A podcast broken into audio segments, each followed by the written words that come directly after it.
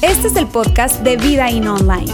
Nos alegra poder acompañarte durante los siguientes minutos con un contenido relevante, útil y práctico.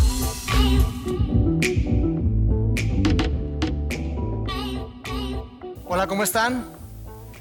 Qué gusto me da saludarlos. Estoy muy contento de poder estar con ustedes para compartir la última parte de esta serie, Trampas Mentales. Gracias a todos los que están aquí, que veo que cada vez son más, lo cual me da muchísimo gusto y gracias a todas las personas que nos ven a través de nuestra transmisión online. Gracias por estar conectados. Miren, decidimos hacer esta serie de trampas mentales porque nuestros pensamientos son muy, pero muy poderosos. Tu mente y la mía tienen la capacidad de influir en todo lo que tú y yo hacemos.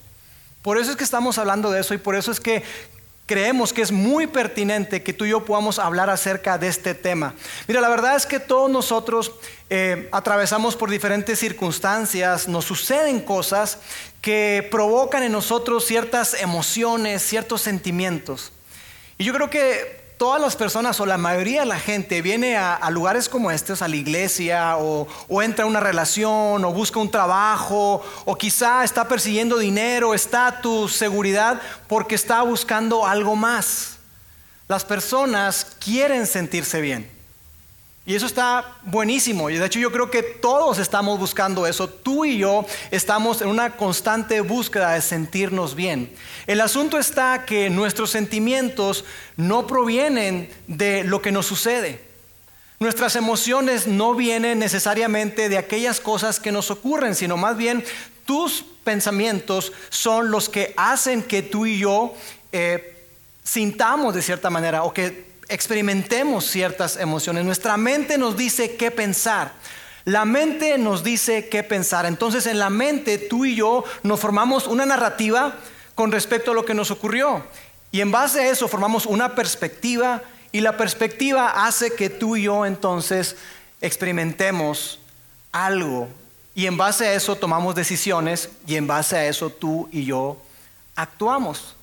El asunto está que nuestros pensamientos, que son tan pero tan poderosos, muchas veces no nos dicen toda la verdad, sino más bien nuestros pensamientos se pueden convertir en una trampa porque nos presentan algo que está distorsionado, no nos dicen toda la verdad y nos hacen ver las cosas desde una perspectiva que no es la correcta. Entonces tú y yo caemos en una trampa.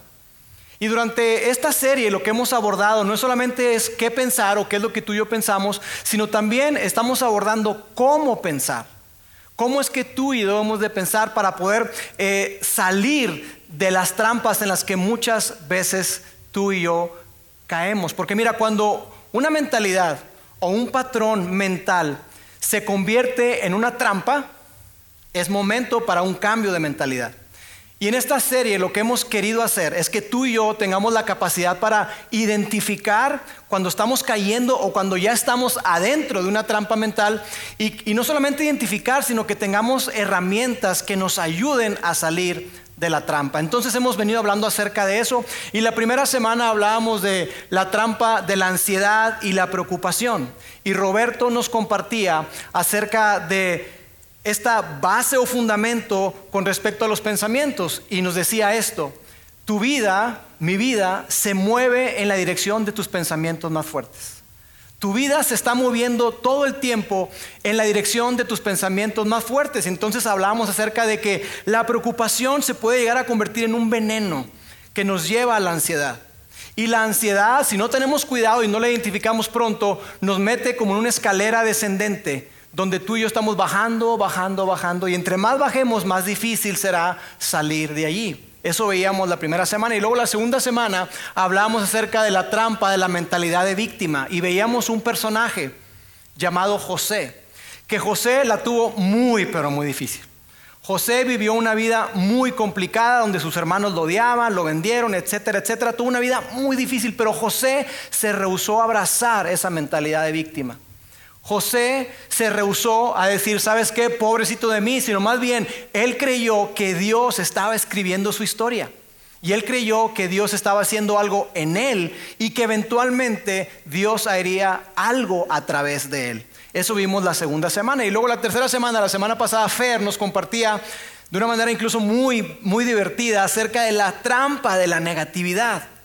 Y veíamos eh, una carta que escribió el apóstol Pablo, donde él nos invita no solamente a pensar en forma positiva, sino a que tú y yo podamos elegir el gozo, el gozo, esa alegría que está aún en medio de las circunstancias. No es alegría por las circunstancias, sino a pesar de las circunstancias, aun cuando todo vaya mal. Y también nos decía que tenemos que tener una actitud implacable cuando se trata de nuestros pensamientos y que debemos de someterlos.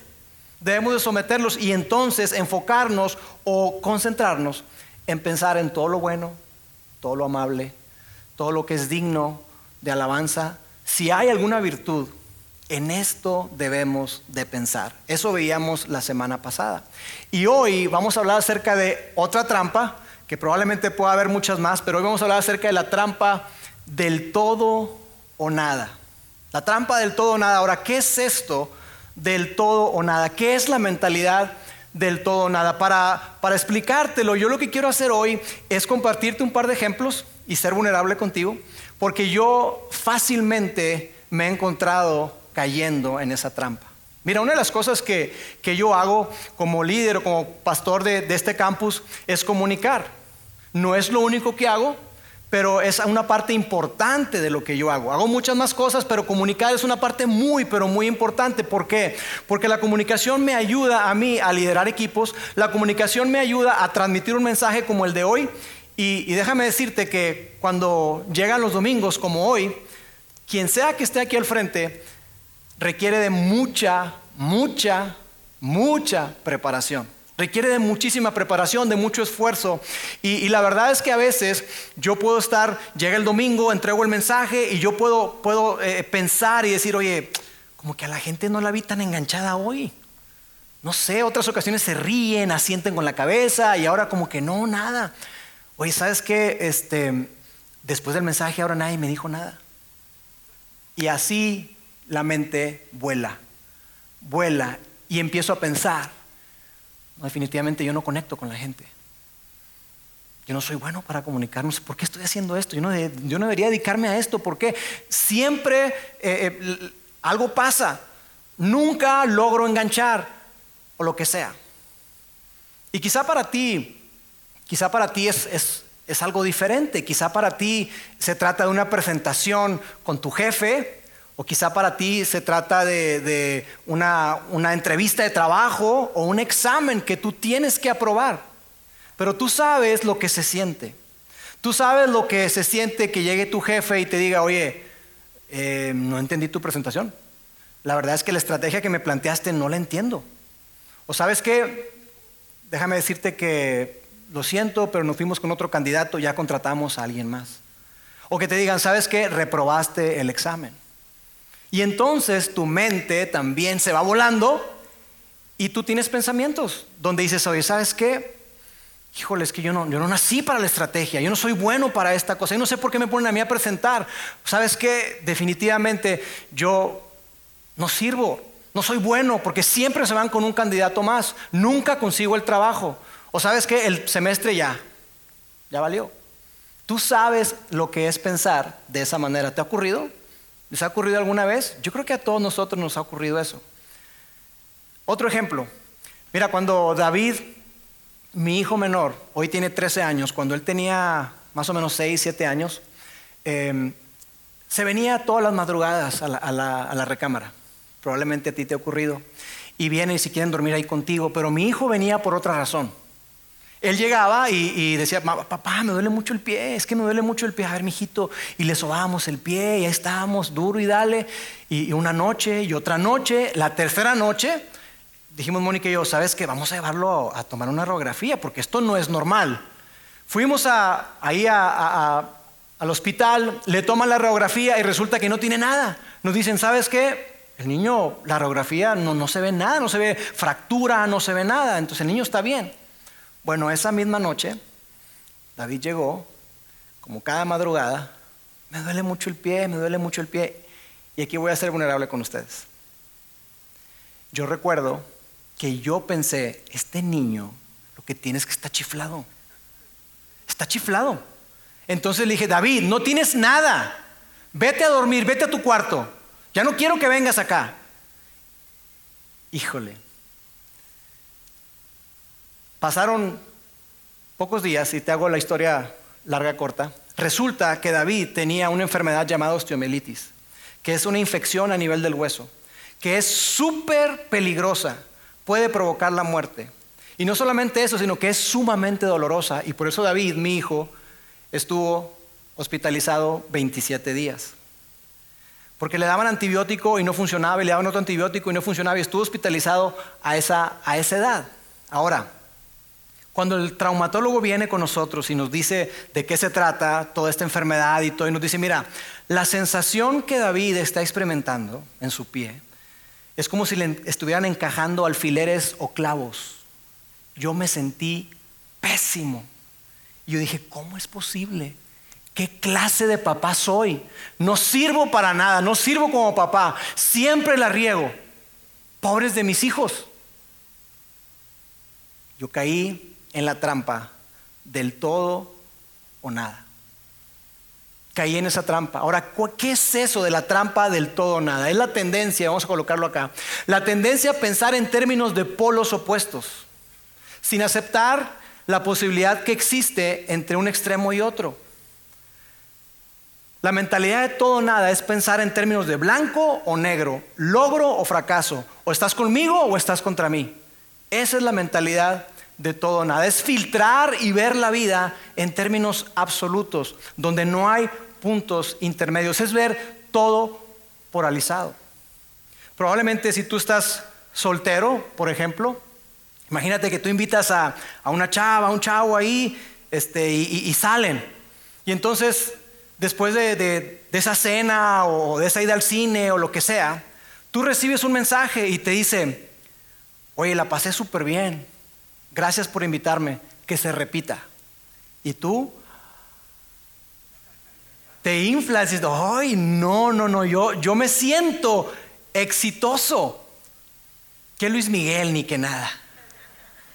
Yo sé cómo, cómo tratar a una mujer, yo, yo sé cómo conquistar a alguien, te sientes como un Casanova, te sientes un galán.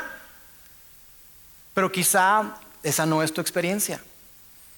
Quizá tú invitas a esa persona y ves el teléfono y agarras el teléfono y lo vuelves a agarrar y no hay ningún mensaje. O incluso como no te manda, tú le mandas, oye, ¿todo bien? ¿Llegaste bien a tu casa? Y te deja en visto. Esto no puede ser. Entonces tú experimentas eso y dices, tú sabes qué, no sirvo para esto. Yo no sé cómo, cómo lidiar con las citas, yo, no, yo no sé trabajar esto. O probablemente tú estás eh, en medio de relaciones rotas, donde quizá tienes a lo mejor un divorcio, una separación o varios, y entonces tú dices, oye, yo no puedo sostener ninguna relación, soy un fracasado, entonces piensas, no valgo nada, no valgo absolutamente nada. Por los opuestos. Pensar exitosamente, soy exitoso, o sabes que no valgo nada. O quizás se trata de un examen, una certificación o algo. Y ahí estás tú para tu empresa, el ISO 9000, no sé en qué vayan, este y estás ahí para la certificación y resulta que se hace el proceso y tú apruebas y te dan el certificado. Y tú te sientes entonces como una persona muy inteligente. Yo nací para esto. Pero probablemente te dicen, ¿sabes qué? No aprobaste. Te faltaron todas estas cosas. Y entonces tú piensas que soy un tonto. Soy un tonto. Yo no sé. No tengo la capacidad. Soy un fracasado.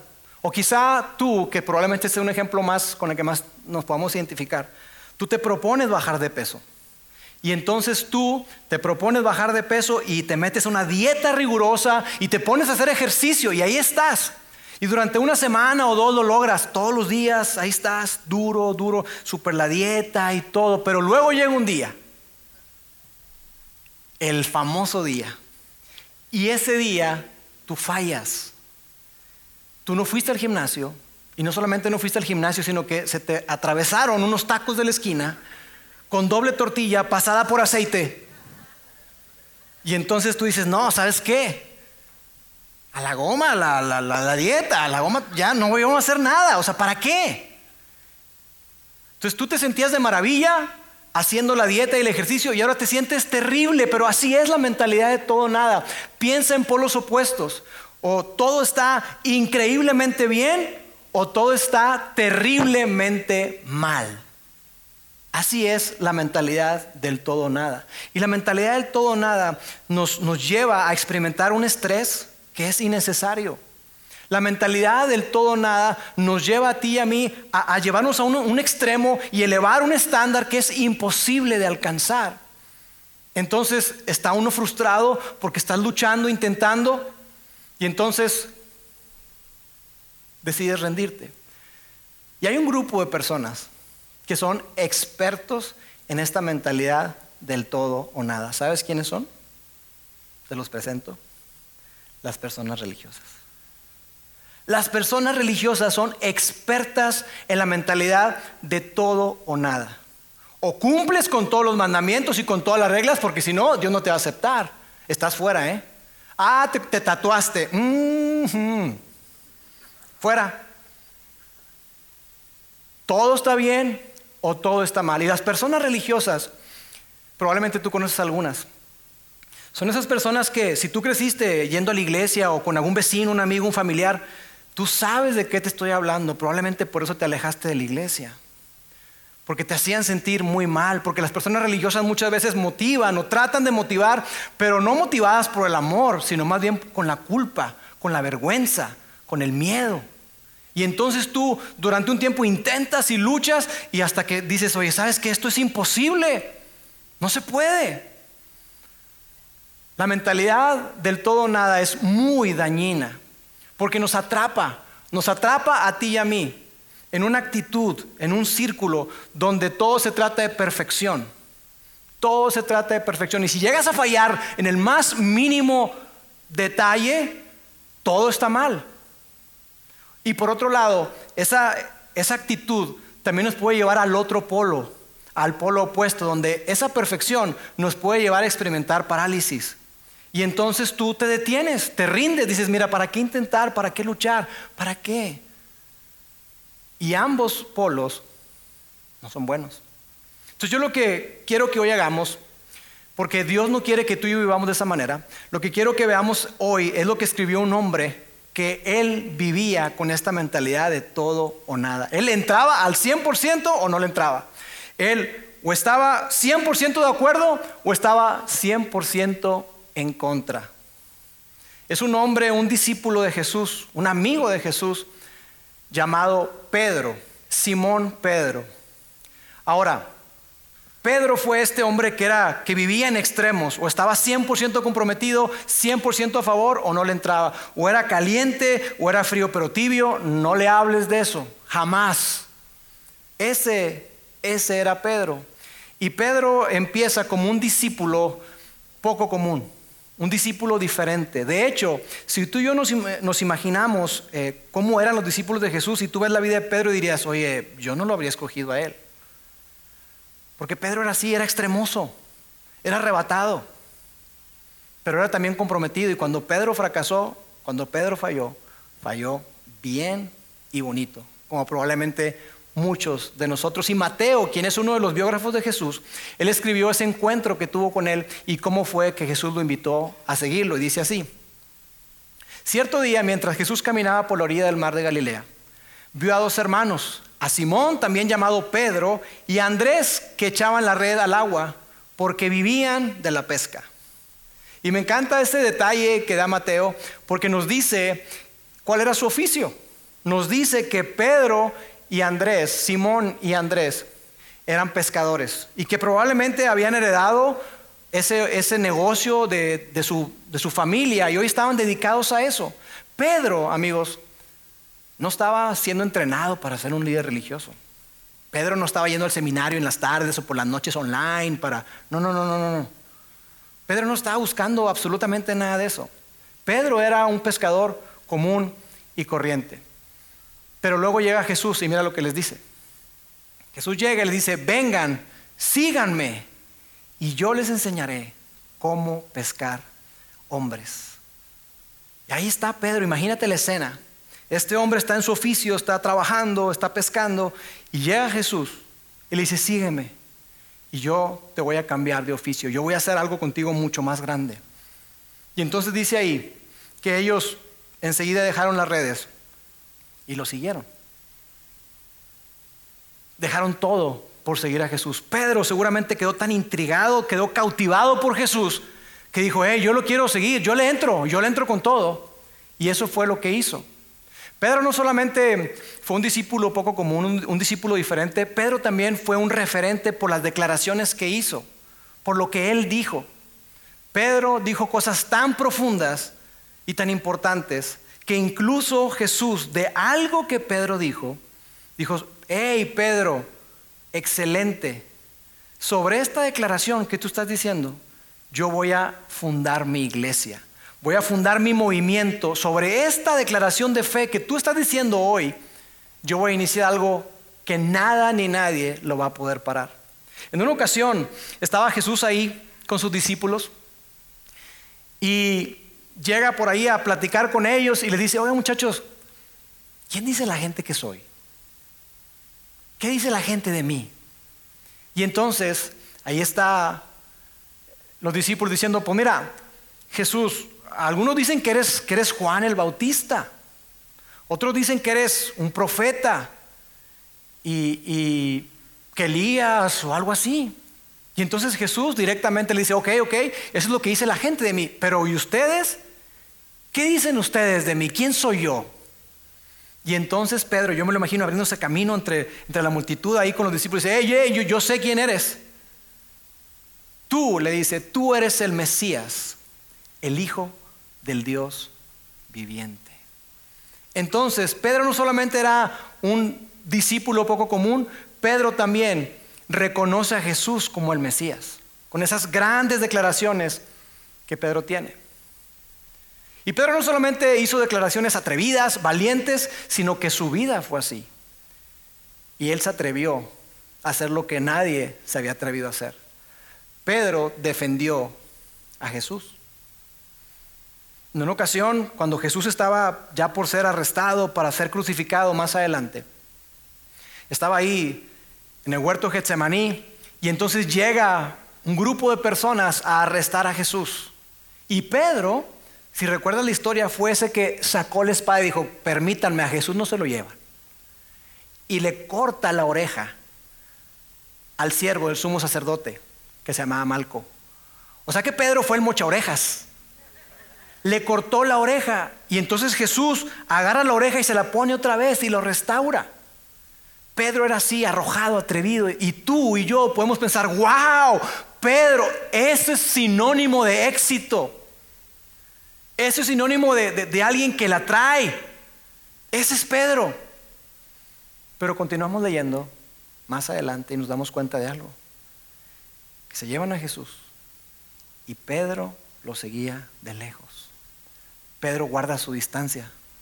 Más que sana distancia, guarda una distancia. Y Pedro guarda esa distancia por ahí. Y entonces llega un momento en que se junta con un grupo de personas y Pedro está viendo a Jesús, indefenso, lo están golpeando. Y entonces le dicen, eh, yo te he visto antes, te he visto con él. No, no, no, no, no. ¿De qué estás hablando? Yo no lo conozco, no sé ni qué, de qué me dices. Y entonces pasa el tiempo y empieza a conversar y dice, oye, tú hablas como él, tú eres de la misma región, yo te reconozco. No, no sé de qué me estás hablando, yo no conozco a ese hombre. Hasta que una persona más llegue y le dice, oye, tú le cortaste la oreja, es mi primo. Y Pedro le dice, yo no sé quién es ese hombre. Y entonces Pedro pasa de defender a Jesús, Pedro pasa a negar a Jesús. Tres veces lo negó. Y dice la historia que, la narrativa, que cuando Pedro niega a Jesús tres veces, la mirada de Jesús y la de Pedro se cruzaron. Y entonces Pedro sale huyendo, totalmente avergonzado, sintiéndose terrible, pensando quizá, ¿cómo pude hacer eso? ¿Cómo pude hacerle eso a mi maestro? ¿Cómo si yo dije que yo daría mi vida por él y ahora me veo acá, soy lo peor? De sentirse exitoso, Gran declaración, Pedro, sobre esto voy a fundar mi iglesia. Soy exitoso, fui el único que me atreví a caminar sobre el mar. Soy exitoso porque defendí a Jesús. Hoy Pedro se siente terrible y se siente como un fracasado. Mentalidad de todo o nada. ¿Qué tal tú? Quizá hoy tú te encuentras acá y, y tú dices, Lauro, Mira, yo tengo mucho tiempo de no ver a mis hijos. Su mamá y yo nos separamos y la verdad es que no he dado la pensión y por otras circunstancias. Yo tengo mucho tiempo de no ver a mis hijos. Pero ¿para qué intentar? Ya perdí la oportunidad. Y tú te sientes probablemente terrible, como un muy mal padre o una mala madre. Y piensas que no vale la pena intentar. O quizá tu relación con tus hermanos o con tus padres está fracturada no está como tú quisieras. Y entonces tú igual te sientes muy mal y dices, ¿para qué reunirnos? ¿Qué caso tiene intentar? Papá no entiende, mi mamá no entiende, mi hermano no me comprende. ¿Para qué seguir intentando? Mentalidad de todo o nada. O quizá tú tienes tiempo con toda esta pandemia, perdiste tu trabajo, y has estado buscando y buscando y buscando. Y la respuesta que obtienes cada vez que tú vas a una entrevista te dice, gracias por participar, nos fuimos con otro candidato. Y tú te sientes súper mal. Pedro se sentía así. Pero Dios no había terminado con Pedro. Porque Jesús restaura a Pedro. Jesús restaura a Pedro. Y, y Juan, quien fue otro de los biógrafos de Jesús y un amigo muy cercano a Jesús, nos narra el momento en, el que Jesús restaura a Pedro. Estaban ahí después de que Jesús muere, resucita y empieza a aparecerse a la gente. Y se le aparece a Pedro y a los demás discípulos y los invita no solamente a que lo vean, sino, hey muchachos, vengan, vamos a, vamos a, siéntense, vamos a, vamos a desayunar. Y están desayunando ahí en la playa. Y tiene una conversación cercana, íntima, profunda, Jesús con Pedro. Y están ahí platicando y luego Jesús le dice a Pedro, Pedro, ¿me amas más que ellos? Y Pedro dice, Señor, claro que te amo. Apacienta mis ovejas. Simón, hijo de Jonás, ¿me amas más que ellos? Señor, claro que te amo. Alimenta mis corderos. Simón, Pedro, ¿me amas? Y dice la escritura ahí que Pedro se puso triste, porque Jesús le había preguntado ya tres veces si lo amaba. Ya le dije dos veces y me vuelve a preguntar casualmente las mismas veces que Pedro negó a Jesús. De alguna manera Jesús estaba restaurando la vida, las emociones de Pedro. Y él se puso, triste. Pero dice que, que la respuesta que dio Pedro a esa tercera pregunta fue un tanto diferente y le dijo lo siguiente. Entonces Pedro le dijo, Señor, tú lo sabes todo. Tú sabes que te amo. Tú conoces todo, Jesús. Tú me elegiste siendo un pescador y me llamaste para algo mucho más grande, algo que yo ni siquiera me podía imaginar. Tú lo sabes todo. Jesús, Señor, tú sabías que yo iba a caminar sobre el agua y luego me iba a hundir. Tú sabías que yo te iba a reconocer como el Mesías. Tú lo sabías. Tú sabías que yo te iba a defender y que iba a decirte que iba a dar mi vida por ti. Pero eventualmente, cuando llegara el momento, yo me iba a acobardar y te iba a rechazar. Te iba a negar. Tú lo sabes todo. Y tú sabes que a pesar de mi fracaso, a pesar de que te negué, tú sabes que te amo y que quiero tener la oportunidad de demostrártelo. Tú lo sabes todo. Tú sabes lo bueno y lo malo de mí. Así que Pedro, yo creo, él necesitaba ser libre de este pensamiento de todo o de nada. Él necesitaba deshacerse de esa mentalidad y de hecho, ¿sabes qué? Que Pedro lo logró. Pedro lo logró. Porque en alguna de sus cartas, Pedro escribió dos cartas, tenemos acceso a ellas, gracias a Dios. Y en una de sus cartas, Pedro narra un patrón de pensamiento diferente.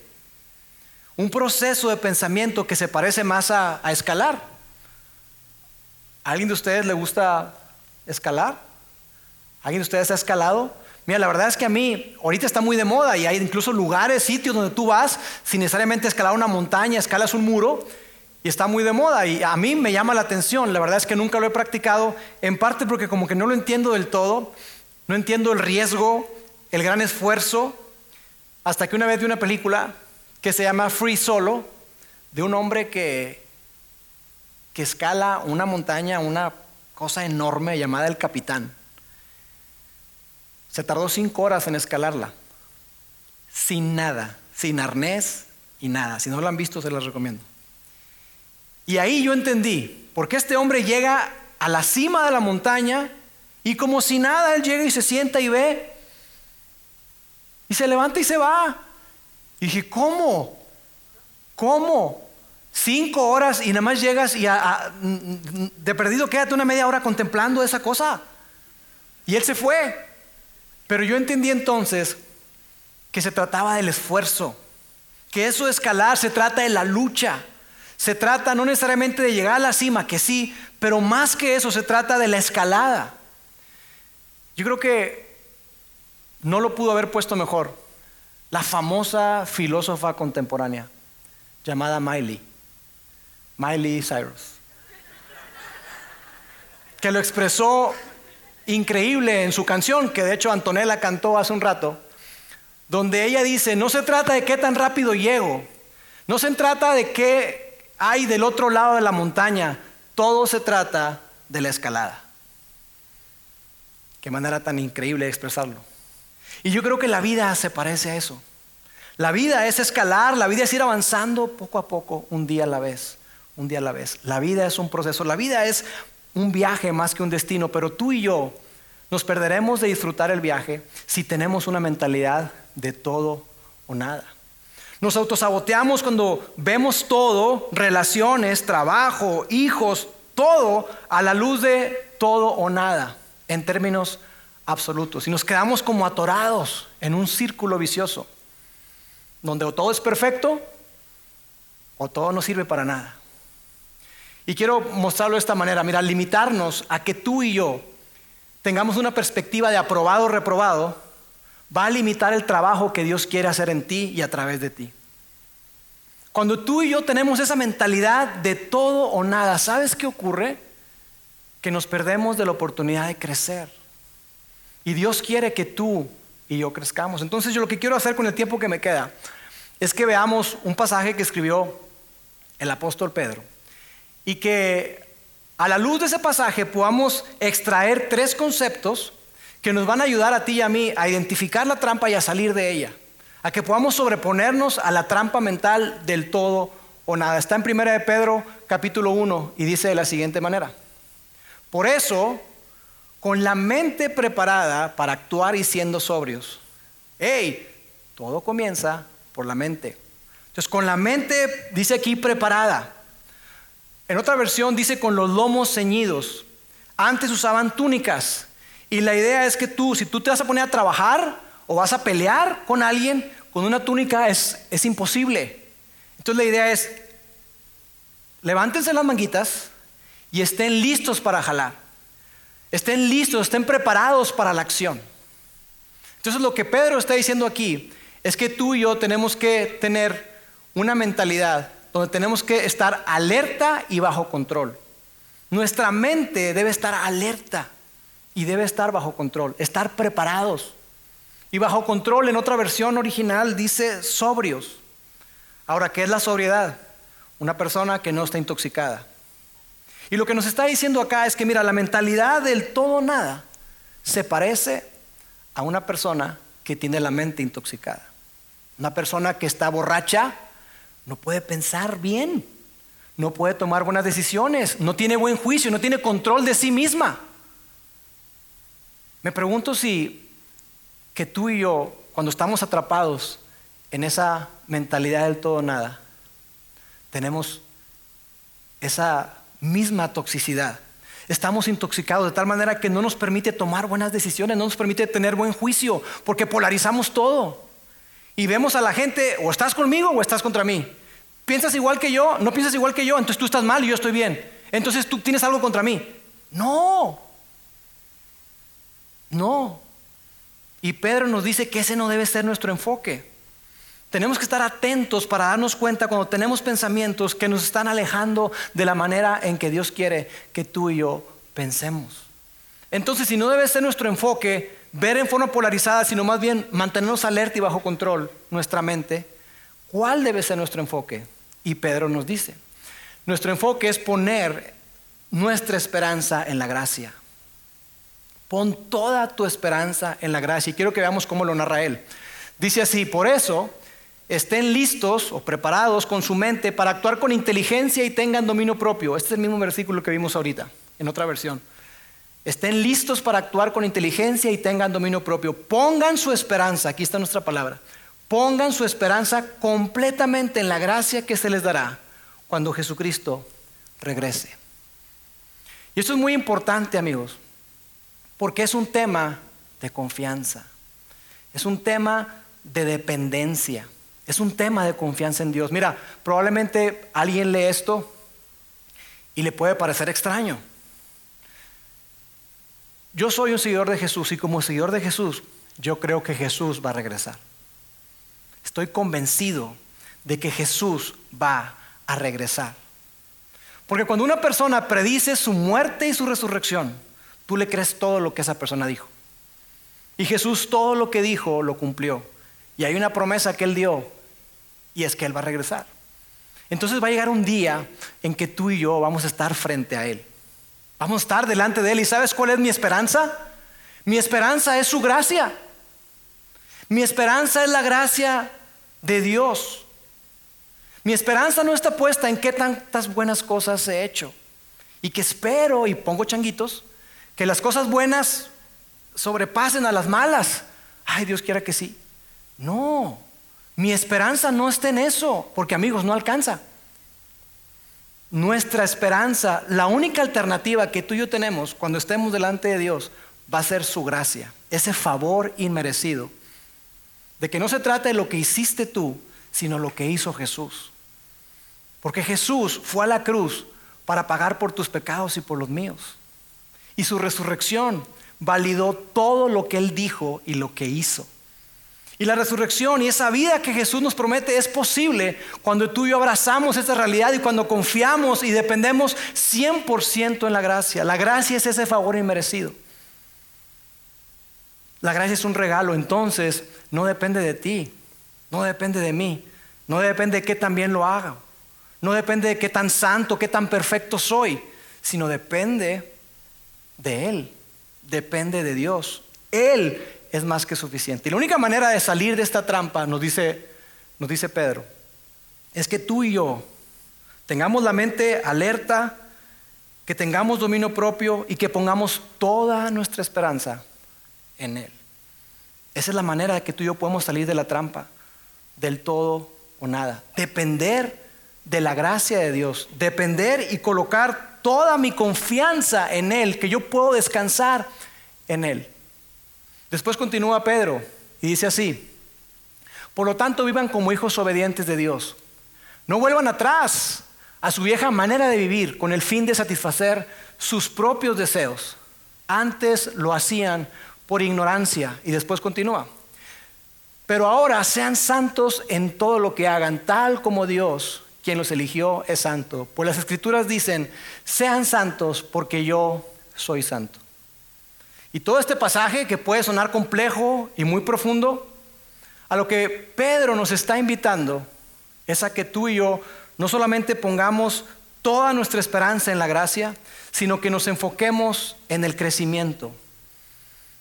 Enfócate en el crecimiento. Ahora, ¿de qué deseos está hablando Pedro? Cuando dice, hey, no vuelvan atrás a esos deseos que tenían antes, que vivían así por ignorancia. ¿Qué deseos? Bueno, te doy un ejemplo. Cuando tú le deseas mal a alguien, cuando tú atentas contra ti o contra alguien más, ese tipo de deseos. Deseos cuando tú anhelas o quieres algo que no te corresponde. Llámese lo que sea. Un objeto, una persona, un negocio, un puesto, lo que sea A eso es a lo que, a lo que nos está invitando Pedro. Dice, hey, no vuelvan atrás, más bien continúen, sigan escalando. Sigan escalando, no volteen hacia abajo porque se van a marear y se van a caer. Sigan escalando. Entonces, ¿qué hacemos con este mandamiento de ser santos? Sean santos en toda su manera de vivir, porque escrito está, sean santos porque yo soy santo. Quiero proponerte que tú y yo no debemos de hacer de la santidad el destino o la meta, sino más bien que la santidad sea como esos peldaños donde tú y yo vamos colocando nuestros pies y nuestras manos y vamos avanzando, avanzando, avanzando, escalando hasta que lleguemos a nuestro destino, que es la presencia de Dios. La santidad, perseguir la santidad, nos ayuda a que tú y yo nos preguntemos, oye, ¿esto que voy a hacer? ¿Me acerca más a Dios? ¿Me ayuda en mi relación con Dios? Y si la respuesta es no, entonces hacerlo a un lado. Eso es lo que está diciendo, lo que está diciendo Pedro. Cuando tú y yo nos mantenemos atentos, alertas, con nuestra mente y, y tenemos dominio propio, cuando tú y yo ponemos nuestra esperanza en la gracia de Dios, y cuando tú y yo nos enfocamos en el crecimiento, entonces esta mentalidad de todo o nada pierde todo el poder sobre ti y sobre mí. Y esa es la invitación de Pedro. A que tú y yo tengamos la capacidad para mantenernos alertas, para poner nuestra esperanza en Él y no en nuestro desempeño, que nos deja muy mal parados a todos.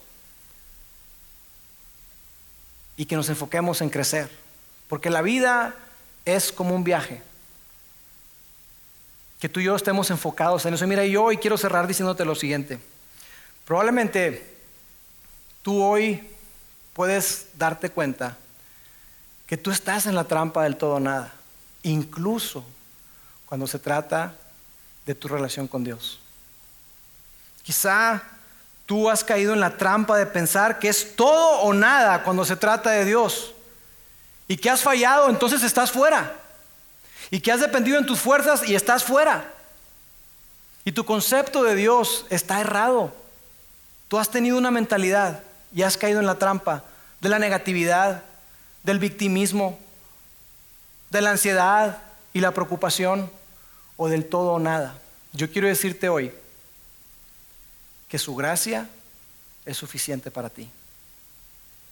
La gracia de Dios es suficiente para ti.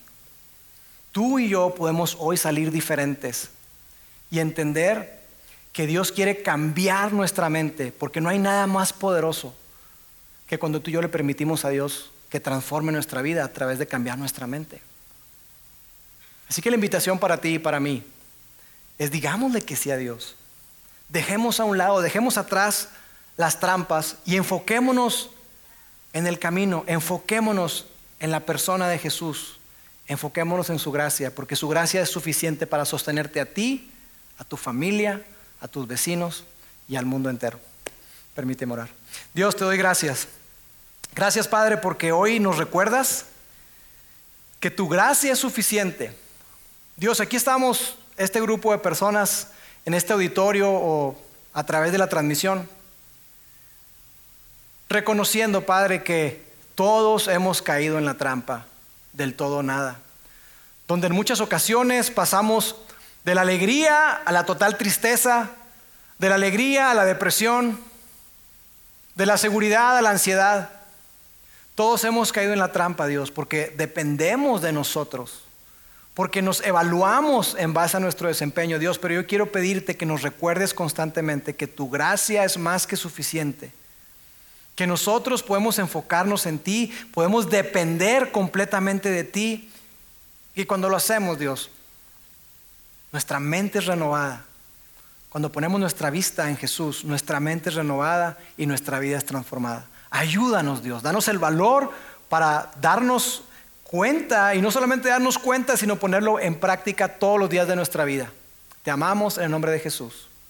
Amén.